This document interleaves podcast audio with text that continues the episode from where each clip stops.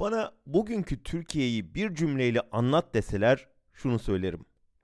Bu yıl Bilim, Sanayi ve Teknoloji Bakanlığı'nın bütçesi yarı yarıya azaltılırken Diyanet İşleri Başkanlığı'nın bütçesi %35 artırıldı.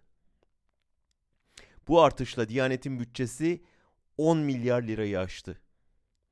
Bir fikir vermek için karşılaştırma yapalım.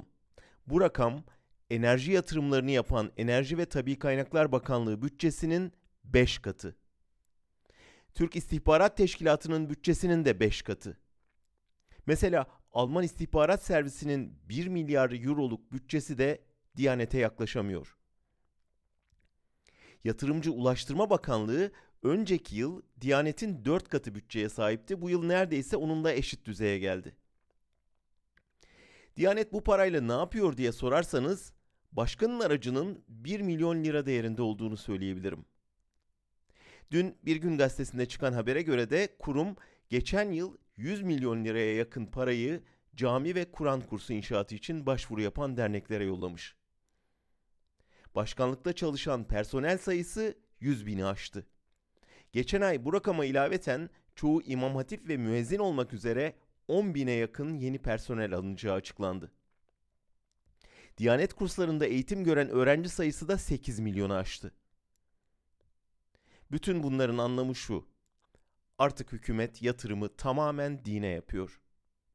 Erdoğan'ın dininin ve kininin takipçisi bir nesil yaratma düşü gerçek oluyor. E ne var ki bunda diyebilirsiniz.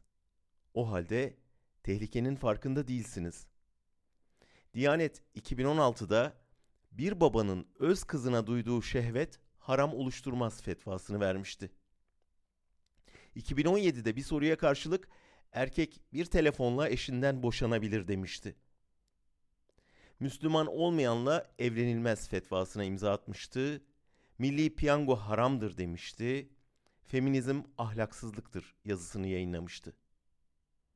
Türkiye'nin en hızla büyüyen kurumu bu işte. Otorle, otoriterleşen rejim Diyanet'te kendi ideolojisini dayatıp kendi kadrolarını yetiştiriyor.